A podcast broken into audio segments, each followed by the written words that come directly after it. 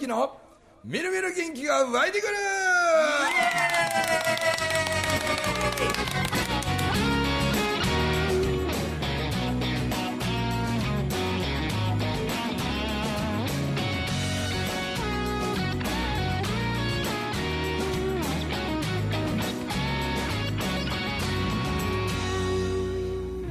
はいおはようございます。おはようございます。おはようございます。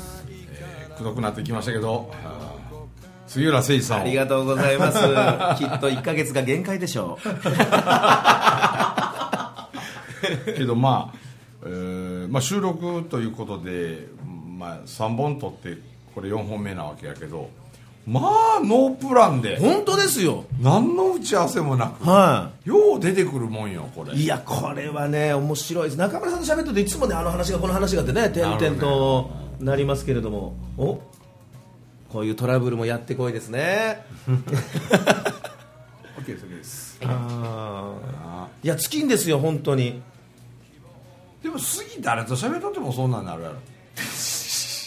いやまあまあまあすまあすうんまあですけどあの学びとか深みで言ったらやっぱ中村さんの話は次またつながりますもん。あうん。そこだけで終わるんじゃなくて次の時に中村さんにこんな話聞いてなあんな話聞いてななるなりますからね、うん。いやだってね、思い返せば僕もこの「みるみる元気」本当昔から何度か、ね、たまにちょこちょこ出させてもらったんですよ、最初の頃来たかって何にも喋れず書いてたんですよ。もういもうどっかが隙を見つけてね中村さんの話しようと思って。ほとんど喋ってたもんいやもうだんだん上がってきたんですよこれねええ。そそれは間違いない。はい、コナミやサザナミや言われて、ええ。そうそう。まだそれならいいんですよ。あバスケットボール言われます。ね ええ。あの一番最初の時にね、バスケットボールそうですよ、これ番組で言う。ね、はい。最近バスケットボールが進化したんですよ、ええ。男梅に。変わり男梅。ました頭皮をギュッと縮めて男梅。そんだけ柔らかいのにね。いや、そうですよね、もう。そうですね。確かに昔な杉の結婚式の司会とかやって、保険屋さんで仕事してたみたいな時のことを思ったら、その頭にバスケットボールの中に入れた その雑学博学の量たるやあ半端じゃないんじゃない？いやいや、そうですね。でそれはやっぱさ文字言葉のことをさ勉強するのが楽しかったからやろ。楽しかったです。うん。止まらんぐらいこう本読んだりして勉強本したり。当そうですね、不思議ですね、まあ、当時ね、それこそ今、文字書いてますけど、学校で習字の時間も本当好きじゃなかったですよ、なんかお手本通りに書けない、止め払いがうまくいかない、もう書きたくなかったですね、でも漢字のテストもいつも赤点というか、いやだけど不思議なもんです、やっぱ興味が湧いてくると、どんどんどんどん、楽しくなってくええ。る、でやっぱ人に話したくなるんですよ、これ知ってる、あれ知ってる言ってですね。うん職人さんっていう言葉のイメージ覆しましたもんね。そうですね。こんなに喋る職人いませんよ。いやそうなんですよ。でも職人がやっぱ先に行くもんですから、あのある意味ギャップが喜んでいただけますよ。あーそれもある。なはあ2024年ははい。どんな年に杉浦さん？いああそうですね。えー私はですね、あのもちろんこう紬だとかもう最近ですねそれこそ今中村さん言うてくれたみたいにもともと僕はあの営業販売のセールスのお仕事をさせてもらったんですね、はい。あの外資系の保険会社もそうですけども、でそこでのその営業セミナーというか、営業研修みたいなのがちょこちょこ増えてきまして今企業研修もお今ろ4社、えー2社終わったんで、あのちょこちょこいただけるようになったんですね、だから昔取ったあ絹塚というか昔学んだことが今それで企業さんの営業セミナーだったり社員の研修に、あの行かせてるのもすごく嬉しいですし、えーまあ、今年は特に文字職人としてのやっぱ古典とか、そう作品を見ていただきたいっていうのをちょっと力入れていきたいんですよね。なるほはい、確かにね僕らみたいな行ってマイクだけ置いといてくれたら喋って済むだけじゃなしにあベニヤ板持ってってこの書き下ろしやのなんやの板もあれが大変。そうかっつってあれやらんだら文字職人っていうのが伝わらへんしな。はいいやそうですよね。なんなんでね文字あってのう杉浦ということもあるので逆にこのやっぱ文字を見ていただきたいですしうん。文字で伝えていきたいなっていう年ですね。でしかも私年男なんですよ。48はい。辰年。辰年。俺はいと一回りちゃうねんねえ？さんも辰年そうよ。僕もあ担当しえてえー、うせやん。3世代いるんですよだから。はい。あ一回り上一回り下。うわこれ辰年ばっかりですよ。48もう還暦ですか？還暦ですよらこの24年が。そうそうそう。えーあだから25年なのか。いえ2024年の1月の僕21ですよ。あ、そうや。僕の3日後やな、だから。これこの来来月で60歳。えー、来月？はいそうですよ還暦？還暦よ。うわ見えんわそれは。一回り上で顔で言われて48で。はい僕48 36 30はいそうですね。来年36来年36はい。うわさここ3人と年ちなみにに言うとうちのおかんも達年やねん。あ。そううちのおかんは84ですわね。へえいやみみんな年男です。あは古典をやってきた。いやりたいですね。作品をでも伝えたいこと。あそれはそれで、はい。古典は古典っていうそういう作品が残るっていうのがいいですよね誠司君みたいいやほなんでね僕もなね中村さんもよう言われてますけども人間二度死の言うて、ひ一度はね肉体の滅びとか、あだけどもあのやっぱり語り継がれなくなっていくということが、二度死な人間やっていうところで言うと、僕も作品が生き続けてくれたら俺もう二度二度死なんでええかもわからんと。と思うと、そういう意識でいると下手な作品残したくないですよね。だから陶芸家さんがバシャーンバシャーン割っていくじゃないですか、あの自分の納得いかん作品は、でやっぱりにそれは生き続けるわけですから、でやっぱ作品が、あのーこう自分の納得いく作品だけを残していきたいなというに変わってきましたね意識がね、なんか俺もそうなんなんかないかな いや中村さんはもうそんなもんしゃべくりがねそう。しゃべくりがずっとあれもね残ってるじゃないですか,、ね僕ずっと僕のねずっと先を行かれる方じゃないですか、なんで今この前のね講演会の時も脇で聞いててやっぱり中村文明ってすげえなってやっぱこう思って聞いてるわけですよ、それずっと前走ってますから。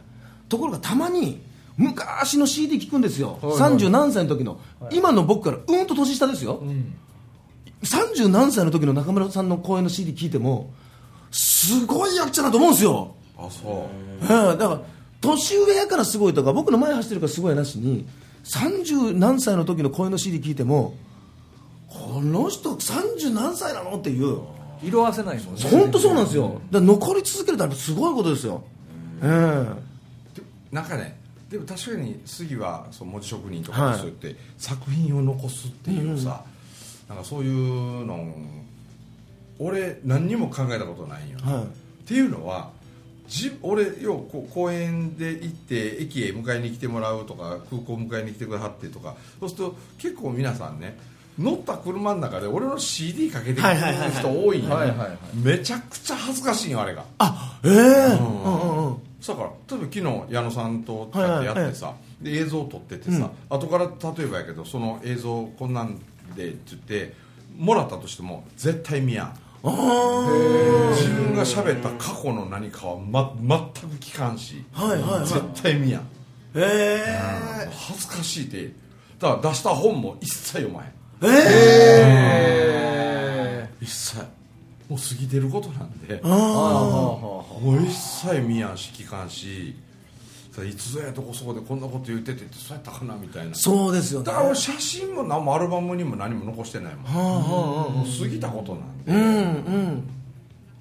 いやでもその人の心には残っていくし、そうですよね。ずっとそうやって残っていくもんですもんね、うん、やからやろな。なんか形に残そうという気に今までならんかった。のはそういうことなんかもしれんわと思って。恥ずかしくてしゃあないよあーだから言うたらだから坂本龍馬みたいなもんですよね。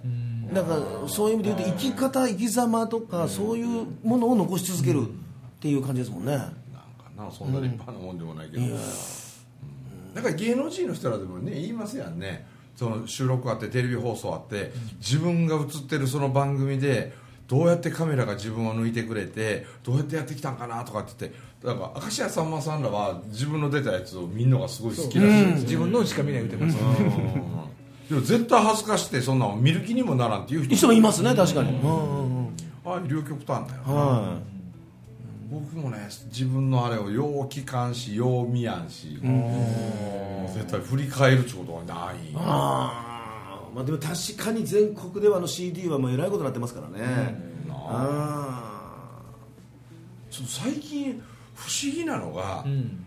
なんか自分のフェイスブックとかそう知らん人がやであの私のフェイスブックの中にあのあなたにおすすめの動画がありますっていうのが YouTube でね、こう電話のとこへシャッてはいはい。出る出るねって出てきます出ますで中村文明さんのこの動画あなたにおすすめですっていうのが出てきて、何回も出てくるからなんやこれと思ってポチってつい聞いてしもてハマってしまったっていう人が紬に来てるから、へね、多いですよね来たとかね、今めちゃくちゃそれをよう聞くんよ、だからあの自己啓発とかみたいなのが好きな人みたいなのがいろいろ検索してるうちにあのアルゴリズムっていうかはいはいはいはいはい。あの AI がこの人におすおすすめっていうのをこう出すんやろうね、ん。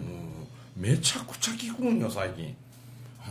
おすすめで出てくるって言って。いやだからあれってやっぱりその見てる人たちの層があって、例えばそのね以前にその大王のやつに出たとあれきっかけやったような気がするそうですよね。だから YouTuber 大王でそれを見た人たちが中村さんのやつバーって来るとか、まあ、翡翠さんとかもね今 YouTube ですごい力入れてる、ほんでもうつながりがあると、もうそういう人たちからボンボンボンボン中村さん自身はそんなやってないんだけども、他からこう来ますよね、うん。面白い。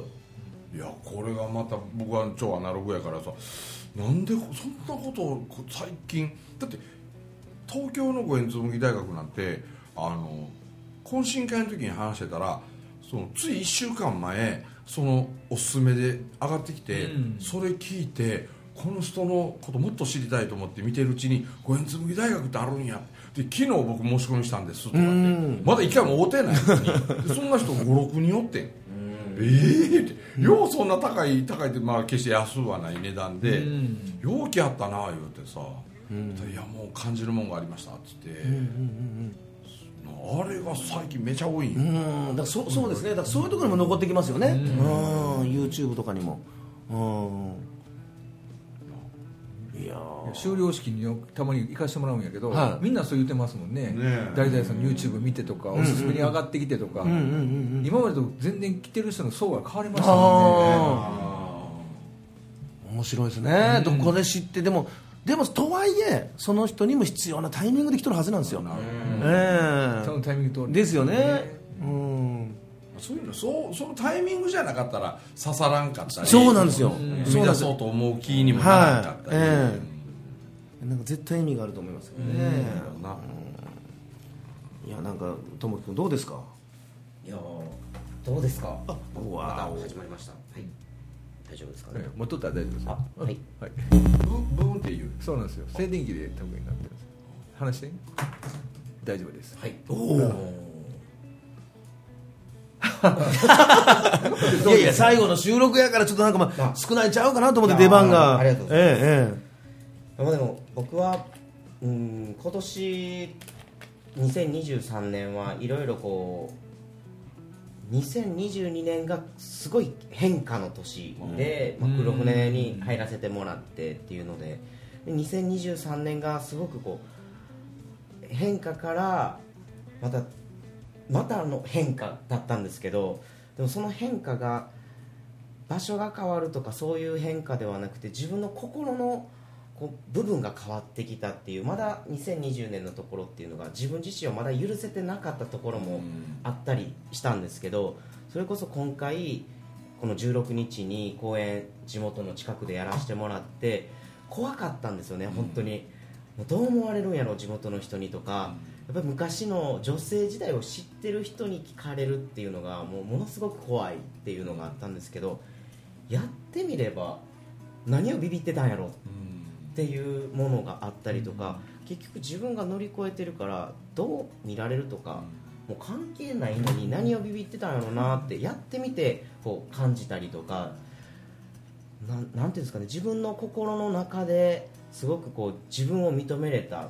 でこう今の幸せっていうところにすごい感謝の気持ちが出てきて素直に親にも感謝の言葉を伝えれるようになったっていう。22年が変化なら23年は進化やったんかもしれない。あとするなら24年は鈍化とかにならない。あもうもうですか？もう早いな。もうですか？早いな。ちょっとちょっともうちょっと伸ばしてもらっていいですか？変化進化。なんやろな革命、えー改革。なんやろなあーもっといくやろ2024な。年どうなるかは分かんないんですけど、うん。いやおもろいねでもね。はい、うん。いろんなことが動き出す。しかもさっきの話年男やしや。そうですね、もう上り流になるしかないですよね、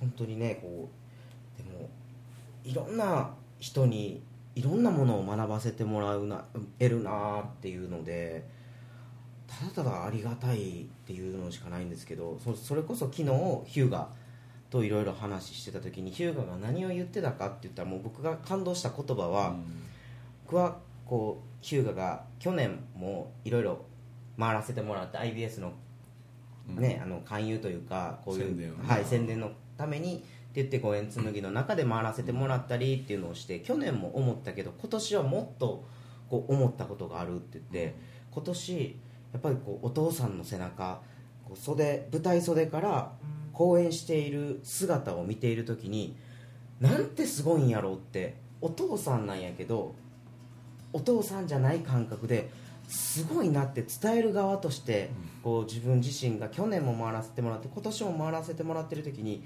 この伝える力人に届けたいっていう思いっていうのがあなんてすごいんやろって思った時に近いようでめちゃくちゃ遠い背中やったって昨日言ったんですよ。あ深い言葉やなって思って。あそれを23歳のヒューガが感じてそれをこう素直に僕に言ってくれたっていうのがすごい親子関係やなうん。近そうで遠い、ね、朝5時までヒューガと喋ってた。ああ暑いね。めっちゃいいいや青春やだったないやまあ父の背中がね、はい。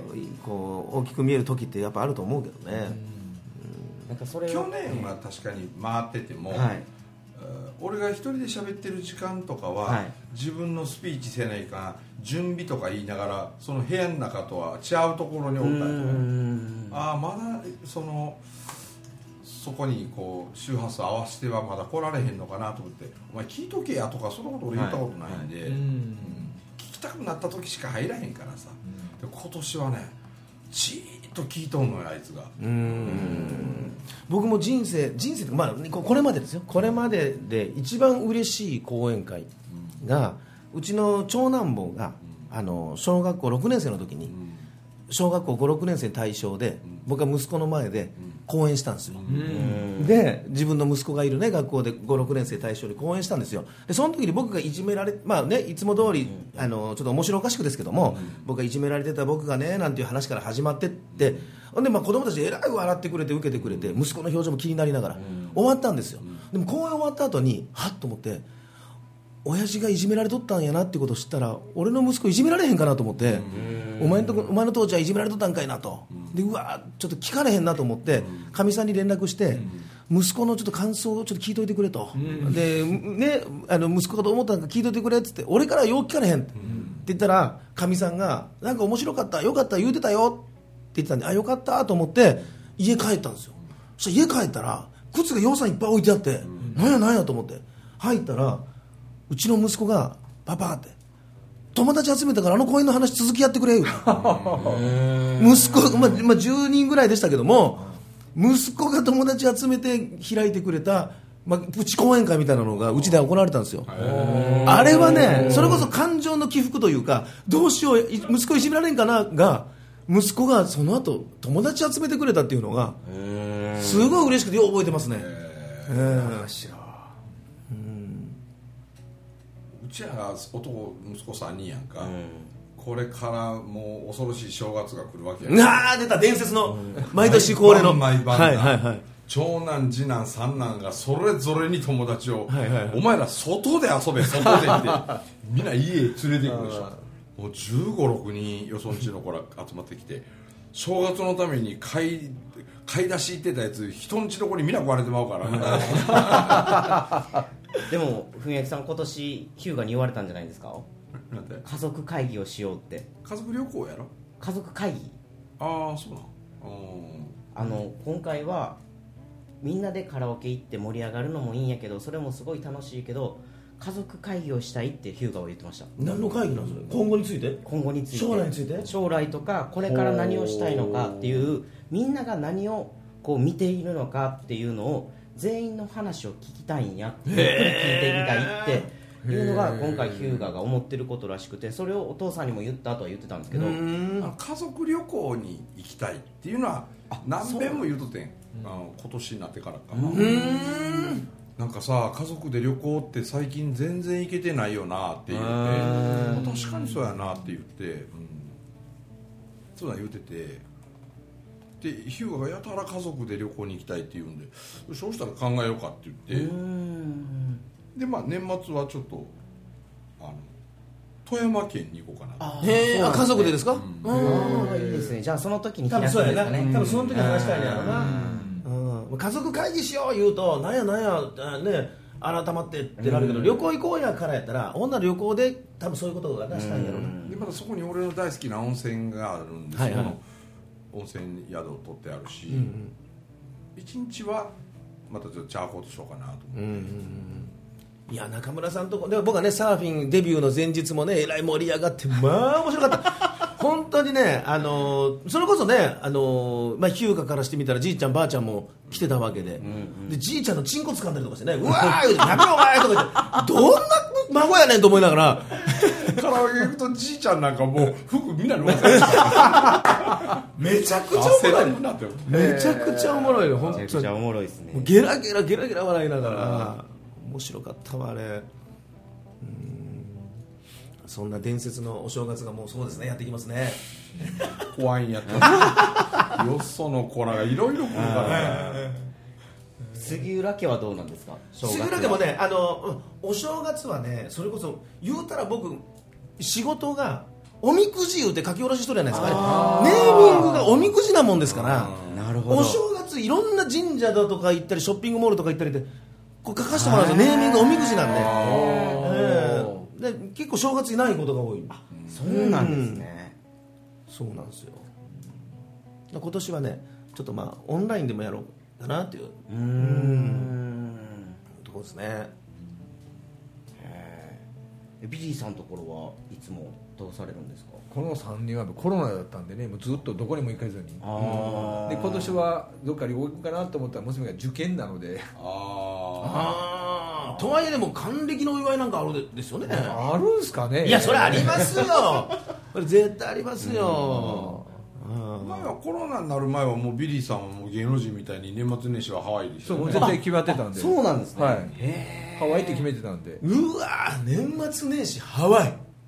くええ。ずっとあのいいです1年で貯めたマイルをそこで放出。そう家族みんなでマイル貯めることに必死やったから。ーなるほど。ええ。そうそうそー。なるほど。ええな。なるほど。でもハワイって別に何するわけじゃなしにボーっとしうそうボながらーっとして。ぼーっとしてなんかちょっと仕事したりするんでしょそうです。もうほほぼ寝てますけどね。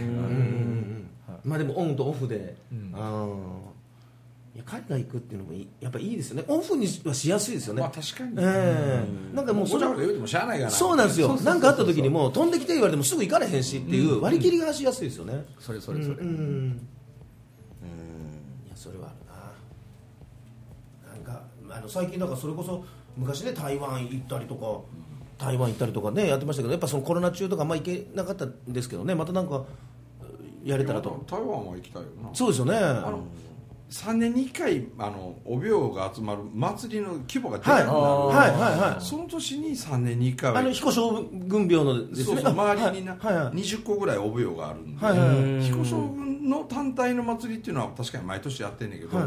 これはまあ規模ちっちゃいんよ、はい。でその周りの20個ぐらいのお廟の合同大祭大きな祭りになると。あれ？そそさあれ3年に1回なんですか？なんかなってる。あこれ俺の公演中に使ってる。タイマーが。タイマーがなってるなんかな。ってる公演終了の。これが噂のもう何年使っててもずれへんよ秒単位でてちょちょちょちょ見せてください見せてくださいもあ本当に昔からあるやつやこれうこれたまになこのけカバンの中あのリュックの中入れてるとあのこのこただ上げたり下げたりするだけのこのスイッチがなんかなんかで当たって入ってまうんやな。あほんでピピってなるんですね。ほんでピピってなる。だかあら新幹線の中とかの誰ピピピピピ言って俺やんみたいなようあるんああのだから彦将軍廟のあのお祭り3年に一遍ですかでかいやつ大きいのかなあのあー僕らが行った時に爆竹ババババババーって出てああれ3年に一遍です3年に一遍の大きいやつなあそうだあれ俺あれが毎年やと思ってたんですけどあこまでにはならんねあーいや行ったことない？ないですまだ。いや絶対行ったらおええで今度のし今度の4月とか今年この24年の4月とかそろそろ当たり年いっちゃうんかな、うーうん。んコロナ中1回あったけど飛ばしたんで、はいはいでそれが21年のやつに俺らが行ってないんやったら今度24年の場合はこの新しく年明けたこの春かもしれんし、めちゃくちゃさちょっと、はいあのー僕イメージが変わるんでその神様のねその廟のみこしやで。はい。ほんでなのに電飾ギラギラのもうデコトラみたいなやつが すごいですよねあれ。デコトラ。もうなんかこの品がまるでない。まるでない。もう際どい服着てこうダンスしとったりとか。すごいですよね。AKB48 みたいなのが女の子の踊りそうそうそうだからか神様の威厳そうですね。だってさ最初一応神さんの乗り物なわけやからみこしは。で作ってあ日本で,、はでそれを奉納する時もやっぱりちゃんとお祓いをしてって言って、で俺の同級生で、うん、由緒ある神社のはい。宮司やってるやつに頼んでで巫女さんも連れてって雅楽も披露して「おえーん!」って言いながらさもうそんなんでめっちゃ神聖な雰囲気を 台湾のみんなにも見てもらおう思ってやったらみんなぶっわー人だかりうんできてその奉納式っていうのをみんな見たんよ。うん。みんなやっぱり日本はすごいみたいな感じになってそれでそれの後に日本がこんだけの奉納の儀式をやってくれたから今度は台湾の私らが受け取りをいたしましたという受け取りの儀式をします言うたら。おで言うた瞬間やなんかバンドが出てきてなほいでチャラチャラチャラってかかってあれと思ったらな「北のー」って北の方や生演奏で多分トラックの荷台から AKB48 みたいなポンポン持った女の子が20人ぐらい出てきてでそのみこしの前で歌うわ踊るわ大騒ぎになってさっきのあの日本語の奉納の儀式は何やったんや一体って。おごそかなやつが。おごそが一瞬で消えましたね。本当面白かったなあれ北は酒場の次何は節だよ人ああや生りましたね。分かってねえよこれと。だけど俺ら100人ぐらいで行った時なんかでも、ご飯なんか全部台湾のみんなのおごり。もうすごい全部フルコースよすごいようこそ来ていただいてものおもてなしがすごい。本当にすごい。ここで近所のさ近所の例えばこう酒の店みたいなとかな。あのとこ入っても、まあ、台北はもう都会やから、はい。そういうのもないみたいやけど台中台なんて南に来るといまだにめっちゃ親日やから、もうね日本から来てるんかって。いやーもうそんな嬉しいことはないって言ってね次の日チェックアウトしようと思ったら、はい昨日飲み屋で会うた人からメロンとかウイスキーとかねマンゴーとかねいろいろホテルで届けられてんねん。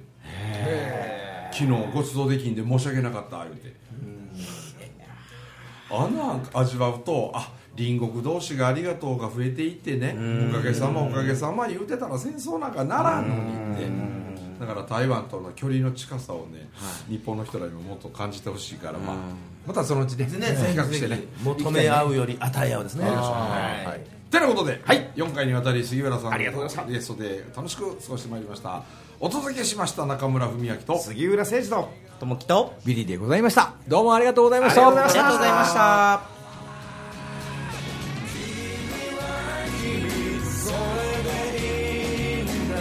僕と共に笑い飛ばそうよ今できること。仲間はほらこんなにいる。